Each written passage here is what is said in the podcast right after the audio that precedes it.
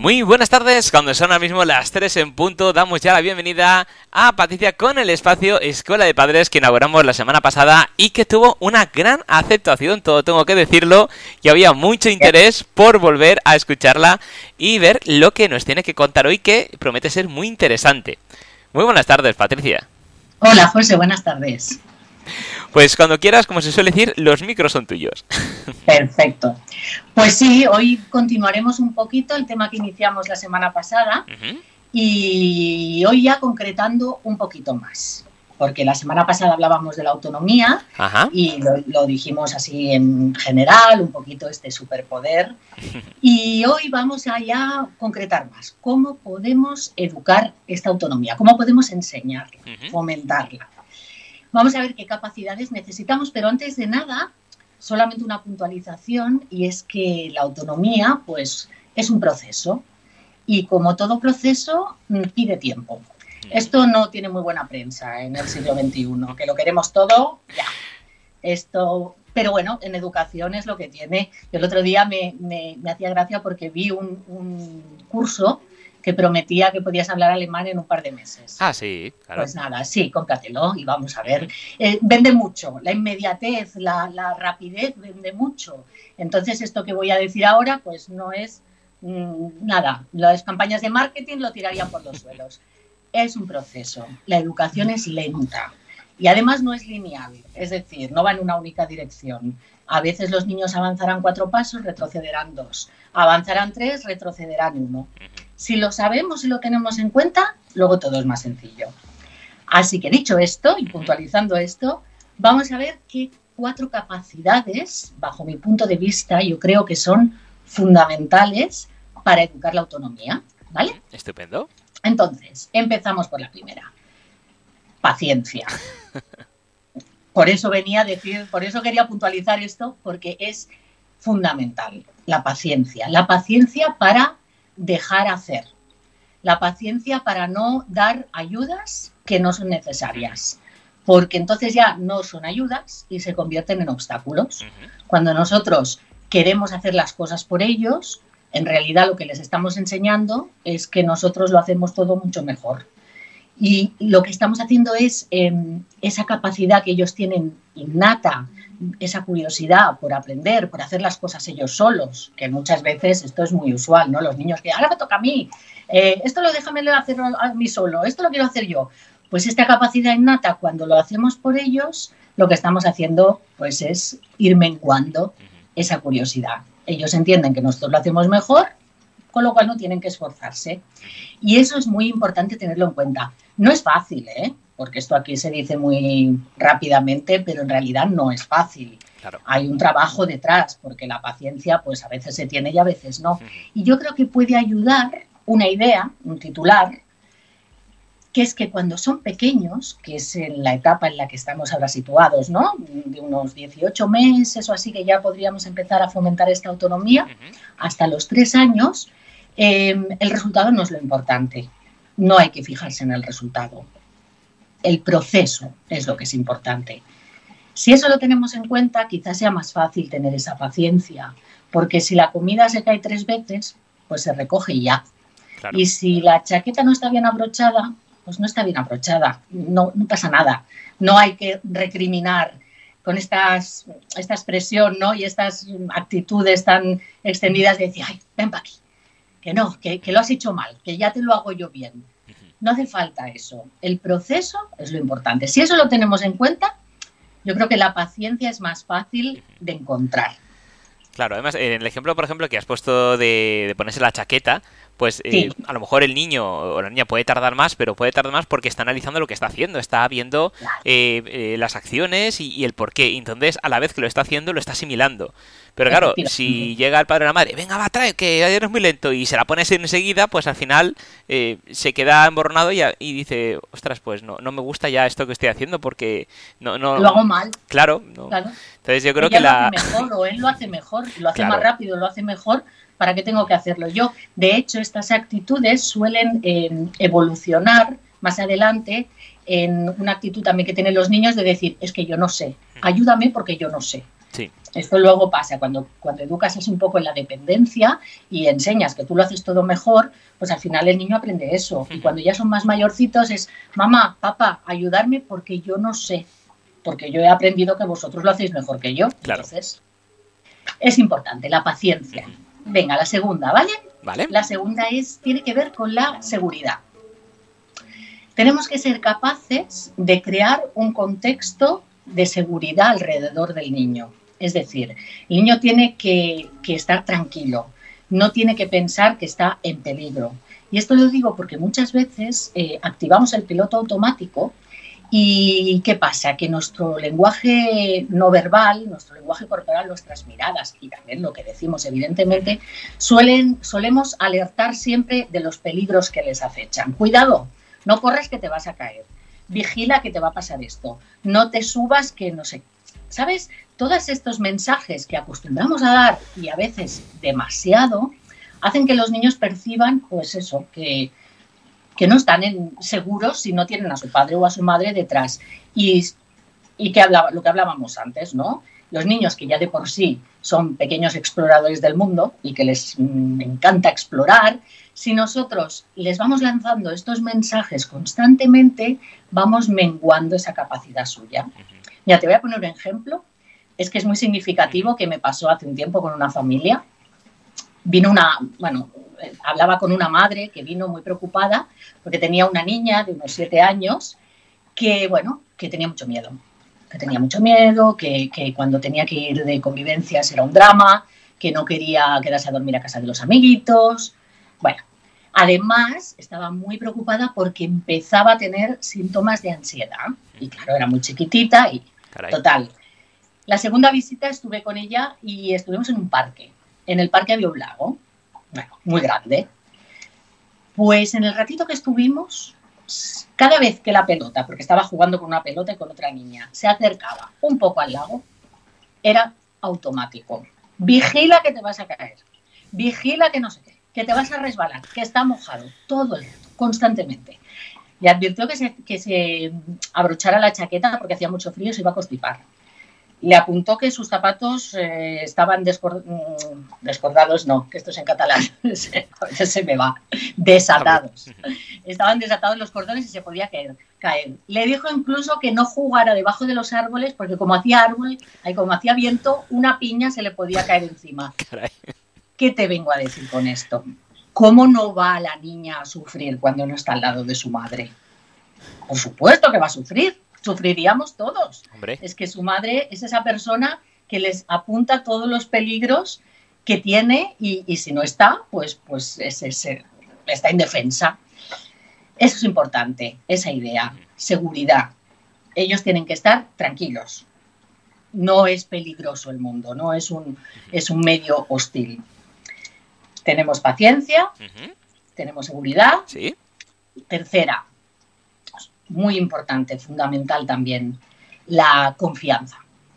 La confianza para, para poder probarse. La confianza sobre todo para poder equivocarse.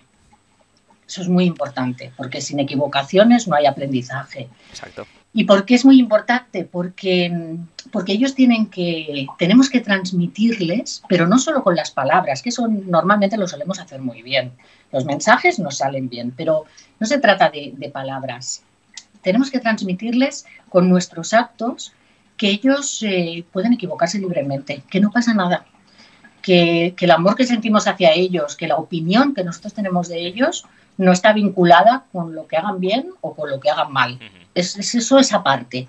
¿Y por qué es tan importante esto? Pues porque aquí está la semillita de la autoestima, que es otra de las cosas que preocupa mucho, mucho a los padres, normal, y que también se trabaja des- desde esta línea de la autonomía, ¿no? La autoestima que, que no, no es que tenga que ser alta o baja, ¿eh? A mí esto no, a mí no me gusta, lo de alta o baja no me gusta, entre otras cosas, porque no, nadie tiene una autoestima siempre alta.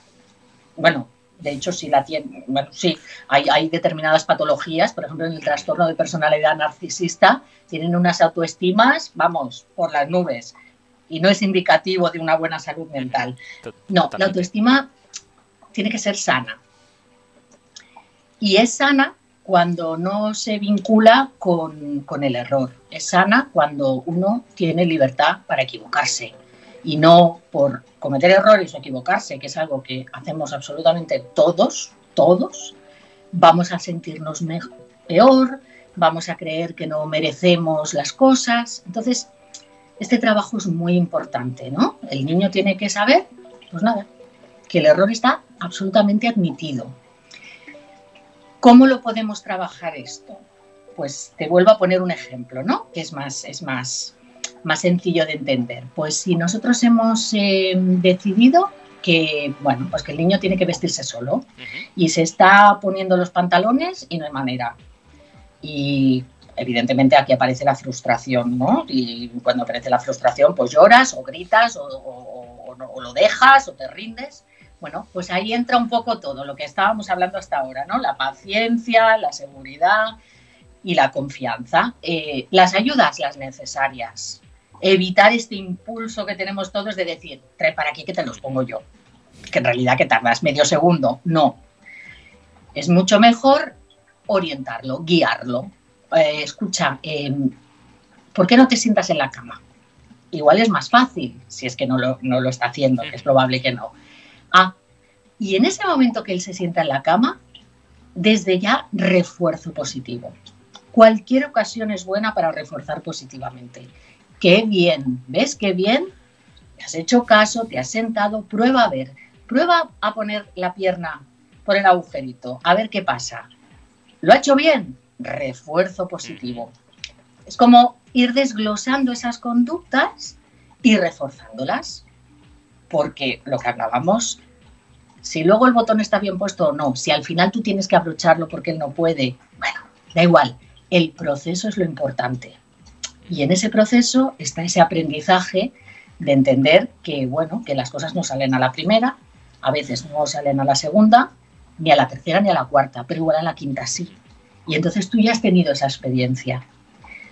Hoy hablamos de ponerse un pantalón, porque igual el niño tiene dos años. Mañana el mecanismo es exactamente el mismo, pero para enfrentarse a un problema de mates o a un problema de física cuántica, el mecanismo es exactamente el mismo. Sí, sí. Y hay que ver, y es curioso, eh, si nosotros pudiéramos recuperar nuestra memoria, en el sentido de acordarnos cuando nosotros fuimos pequeños y fuimos nosotros quienes estábamos intentando ponernos la chaqueta, quienes estábamos intentando hacer esas primeras cosas, y tuviéramos mm, el recuerdo, la sensación que tuvimos al conseguirlo, al intentarlo solo, o, al contrario, cuando no nos dejaban hacerlo y nos daba esa frustración, esa rabia, decir, es que yo quiero, o yo puedo, yo, yo sé, pero no me dejas. A lo mejor, eh, si tuviéramos esa memoria reciente, eh, esto lo teníamos más claro, pero es que se nos olvida, que nosotros también hemos sido niños. Sí, se nos olvida y lo que hablamos, lo que te digo del piloto automático es que muchas veces vamos como anestesiados, perdemos un poco el foco, ¿no? Y somos muy resultadistas, queremos resultados ya. También un poco fruto de esta inmediatez que hablaba antes, ¿no? Al final es un poco todo lo que nos invade, vamos muy rápido y, queremos resultados y ponemos el foco ahí, en los resultados. Y no, no, no, no, no, es el proceso, es, es que es así, es lento, es un proceso. Pero por eso es muy importante hacer mucha pedagogía en las familias, repetirlo muchas veces para no perder el foco, porque eso ayuda mucho, te da una seguridad en el momento en el que te enfrentas a una cosa así, porque esto es así, aquí ahora lo hablamos desde la tranquilidad, pero la dinámica de una familia no siempre es tranquila. De hecho, muchas veces no lo es. Y es verdad que el tiempo nos apremia a todos. Por eso es importante mm, mantener el foco, tener presente estas ideas, estos titulares, si quieres, que nos ayuden a, que nuestras acciones tengan un sentido y no a poner el piloto automático y tirar para adelante. Me falta una. Claro. La última. Eh, la última he elegido algo que también es súper poderoso y pone el foco en nosotros, que es el ejemplo. Tenemos que ser ejemplo. Es así. Hay una frase que a mí me gusta mucho decir y de hecho la tengo en mi Instagram también y la utilizo mucho con las familias y es que lo que haces habla tan alto que no escucho lo que me dices. Y, es así. Em, lo que nuestras actitudes, lo que hablábamos antes del lenguaje no verbal, todo aquello, aquella, aquella comunicación que destilamos constantemente, porque siempre estamos comunicando, tiene que ser ejemplo.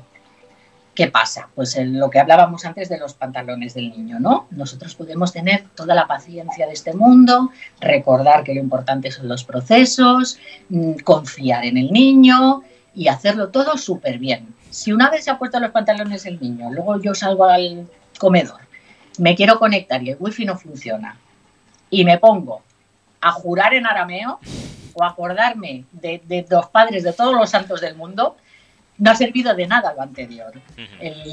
esta, esta manera que yo he tenido de gestionar mi frustración ha quedado legitimada a ojos del niño directamente. La próxima vez que no se pueda poner los pantalones, igual hace lo mismo.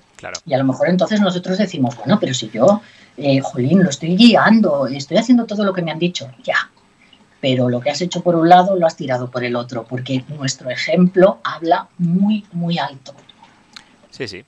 Más, eh, eh, eso es un ejemplo de, que se ve mucho con el tema de, las comidas. Cuando los padres se empeñan en, eh, que el niño coma verduras y luego son ellos, no, no, es que a mí no me gusta, a mí no me pongas. Entonces, claro, si estás en la mesa, ¿cómo quieres que el niño coma brócolis o espinacas si tú te estás tomando un trozo de carne porque dices abiertamente que no te gusta la verdura o no comes fruta porque no me gusta la fruta, pero al niño sí que le dices, cómete la fruta? es que no podemos pedirle nada a ellos que nosotros no seamos capaces de hacer. esto es así, de, simple y de complejo. Si yo, si yo le pido a mi hijo que se lave las manos antes de comer, me las tendré que lavar yo. Es que no, no puedo decirle, lo tienes que hacer y luego que él vea que yo no lo he hecho, porque, porque entonces eh, hay mensajes contradictorios y las cosas no van por el cauce que tienen que ir. Entonces eso es una cosa que tenemos que tener muy clara también, no pedirles nada que nosotros no estemos dispuestos a dar o a hacer. Y que él pueda verse en ese ejemplo porque, porque no todo aprendizaje pasa por la palabra, no todo. Hay mucha parte de aprendizaje, eh, se llama aprendizaje vicario, y es, eh, y es ese aprendizaje que no se habla, pero que se está viendo, se está percibiendo y está impregnando pues todas las conductas que luego el niño va a llegar, va a, hacer o, va a llevar a cabo y que no. Esta imagen que veis aquí ahora la he traído también porque creo que sí la puedes poner, ¿eh? Si quieres. Sí, sí, ah, ¿verdad? Ya se ve. Perfecto, porque es una imagen que resume bastante un poco la idea, ¿no? Si ves eh, la, exacto, la, niña de, de, la izquierda, pues bueno, pues mm, necesita a su madre para todo.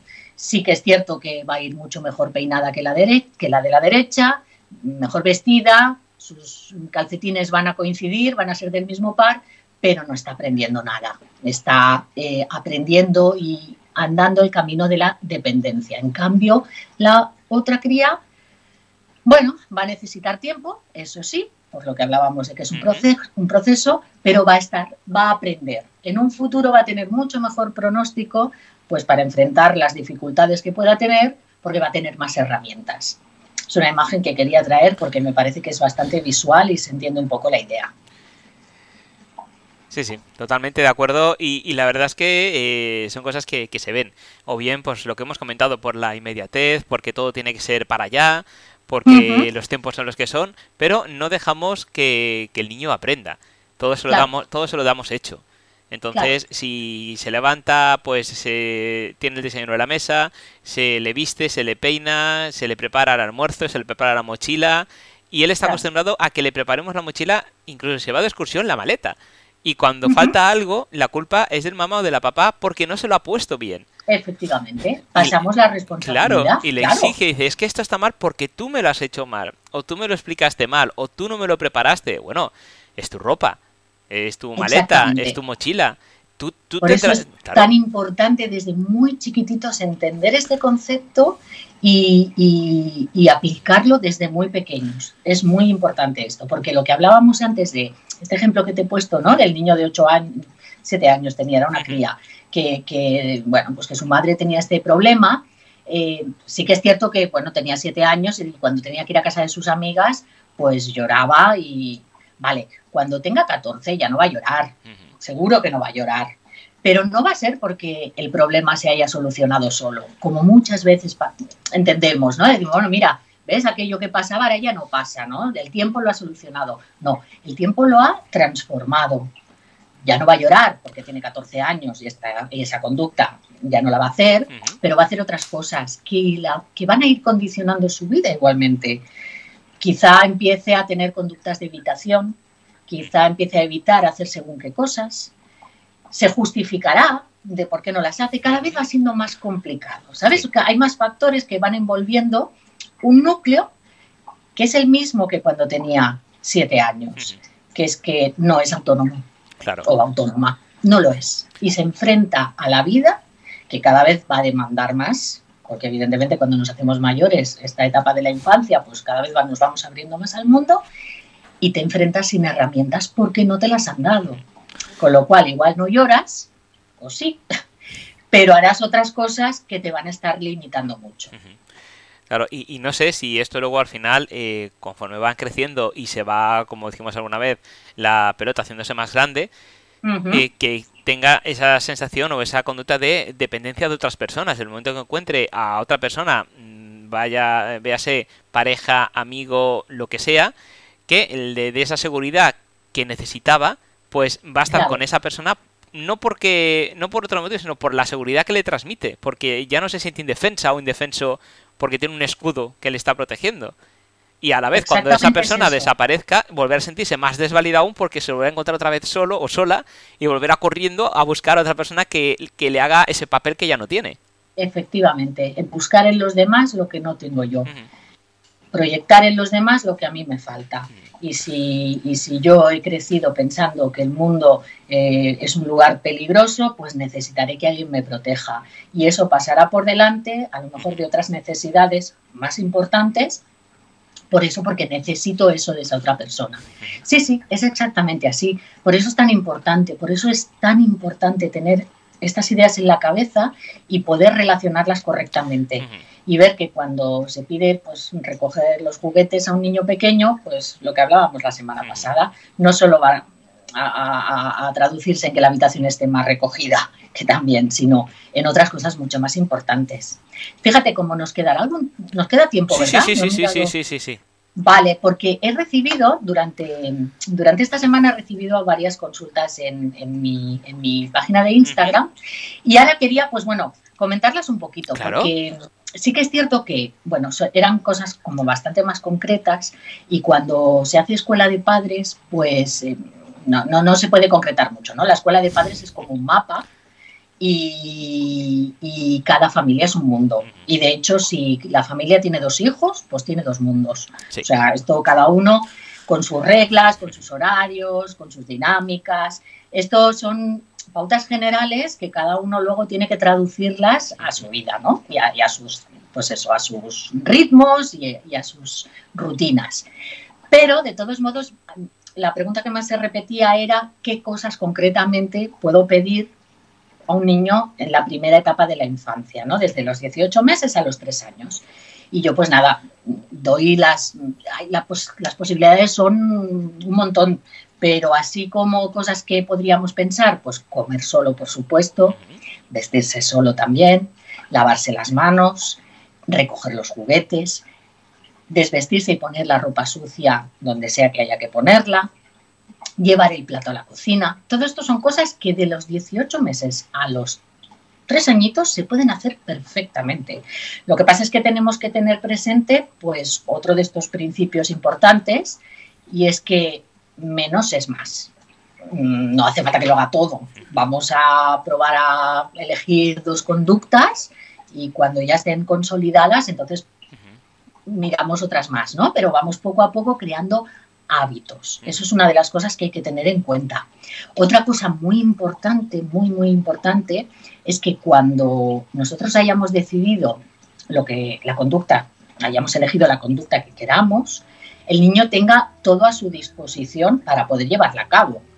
Y me refiero, por ejemplo, ¿no? Si se tiene que lavar las manos solito o solita y no llega al lavabo, a veces eh, hay estos escalones ¿no? que se ponen para que puedan llegar. Pero claro, si a lo mejor el niño es muy pequeño y nos da miedo que se caiga, o a lo mejor el escalón es muy alto, mm, lo que no podemos hacer es ir ayudarlo a subirlo al escalón, porque ya estamos ofreciendo esas ayudas que no nos interesan. Será mucho mejor preverlo con anterioridad y coger el jabón y la toalla y ponérsela, por ejemplo, en el bidet o en la bañera o en cualquier sitio que él pueda realmente hacerlo solo. Y cuando necesite ayuda, porque la va a necesitar, entonces ya sí guiar, porque es capaz de hacerlo todo. Te pongo el mismo ejemplo, si queremos que se vista por la mañana o cuando sea, em, pues vamos a elegirle primero la ropa, ¿no?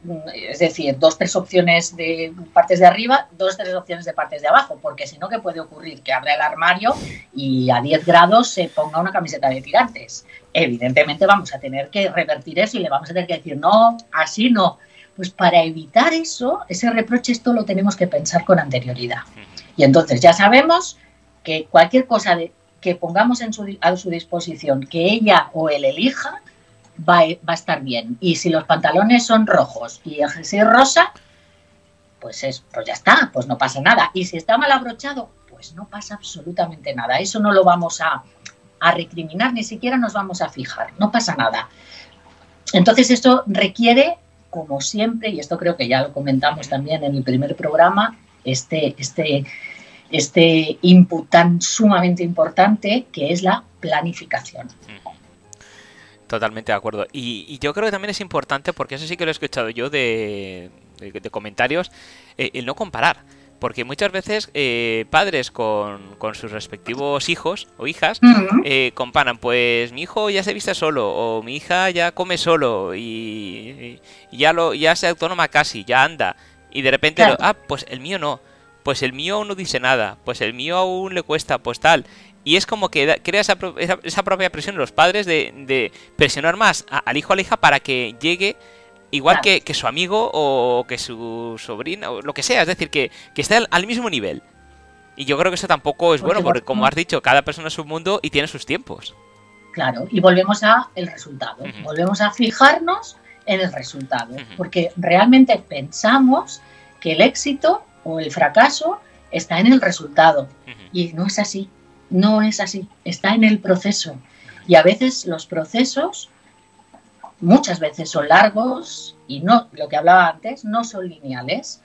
No pasa nada, si lo sabemos, eh, nos va a ser más fácil tolerar, tolerar esa frustración que a nosotros también nos ocurre. Esto es, esto es uno de los temas más importantes a la hora de trabajar con las familias, porque, lo repito, todo esto que se habla aquí desde una calma, mm, luego no es así bien, bien. Y, educar nos enfrenta a, a nuestras propias carencias.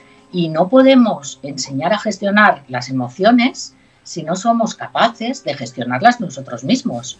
Entonces, ese es el primer, el primer hilo que hay que tirar y la primera ayuda que los profesionales en este campo mm, tratamos de ofrecer y de, y de apoyar todos esos procesos donde tú tienes que controlar tus emociones, no perder el foco, entender que que da igual lo que tú decías, que si el otro niño lo hace, bueno, pues muy bien, pues, pues, pues perfecto, da exactamente igual la importancia de los procesos, la importancia de equivocarte libremente, la importancia de no vincularlo, de perseverar. Tú piensas que esto no son conducta, conductas innatas, no nacemos con, el, con la capacidad de esfuerzo y con, y, con, y con la capacidad para perseverar. Eso se aprende. Eso no, no se nace con eso. Ojalá, pero no. No, no, no, se aprende.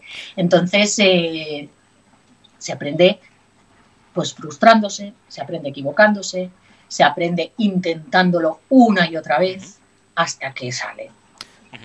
Y para antes de despedirnos, eh, una pregunta, Patricia. Estás hablando que todos estos ámbitos, que bueno, ahora luego recordaremos esos cuatro pilares fundamentales, cuatro puntos que, hemos dicho antes de irnos, pero has dicho que tiene que haber una continuidad, una perseverancia para crear, digamos, esos flujos de trabajo, por así decirlo.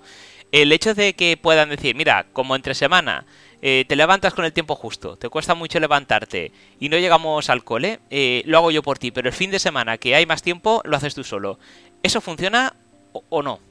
Por supuesto, eso es fundamental. De hecho, incluso el fin de semana o incluso, eh, esto es lo que hablamos del plan, ¿no? De tener ese plan.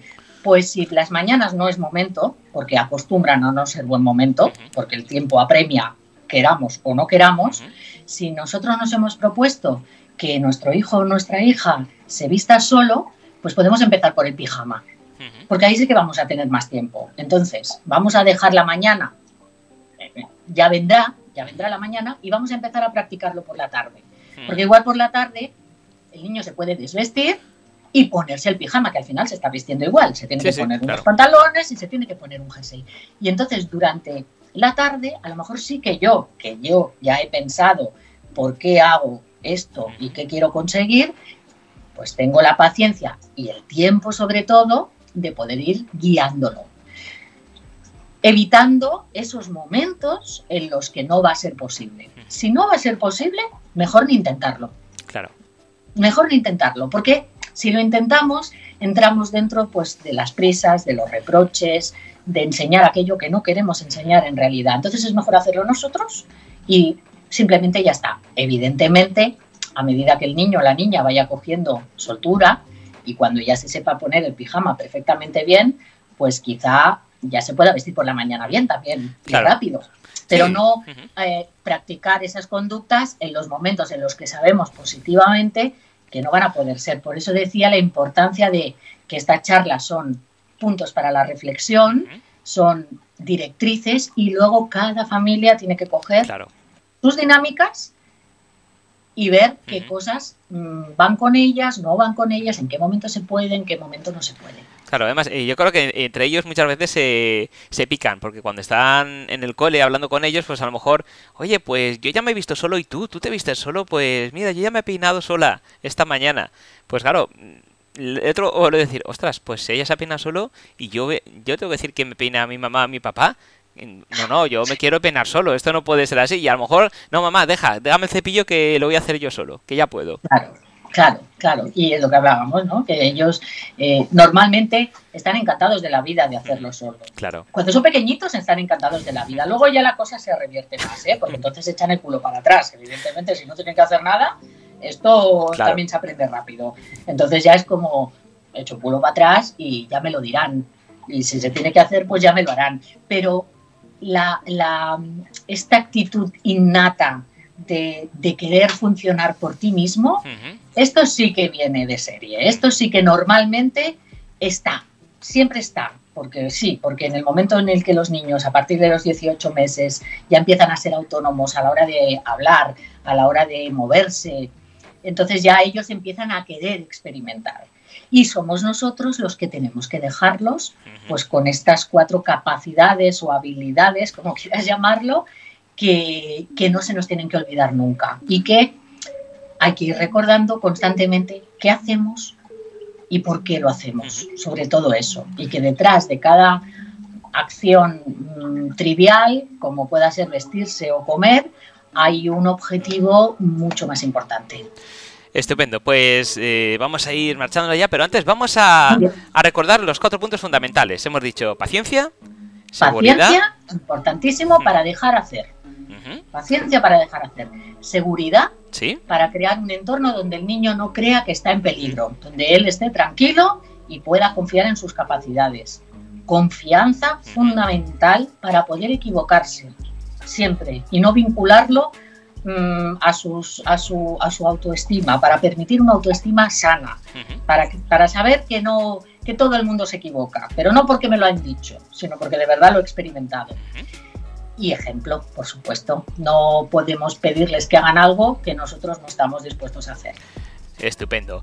Pues Patricia, ha sido un verdadero placer. Y recuérdanos, por favor, dónde te podemos seguir en redes sociales. La gente que nos está viendo lo podrá ver eh, ahí abajo, pero la gente que nos está escuchando no tiene el, placer de vernos, los guapos que somos. Entonces, vamos a recordarles nuestras redes sociales. ¿Cuáles son?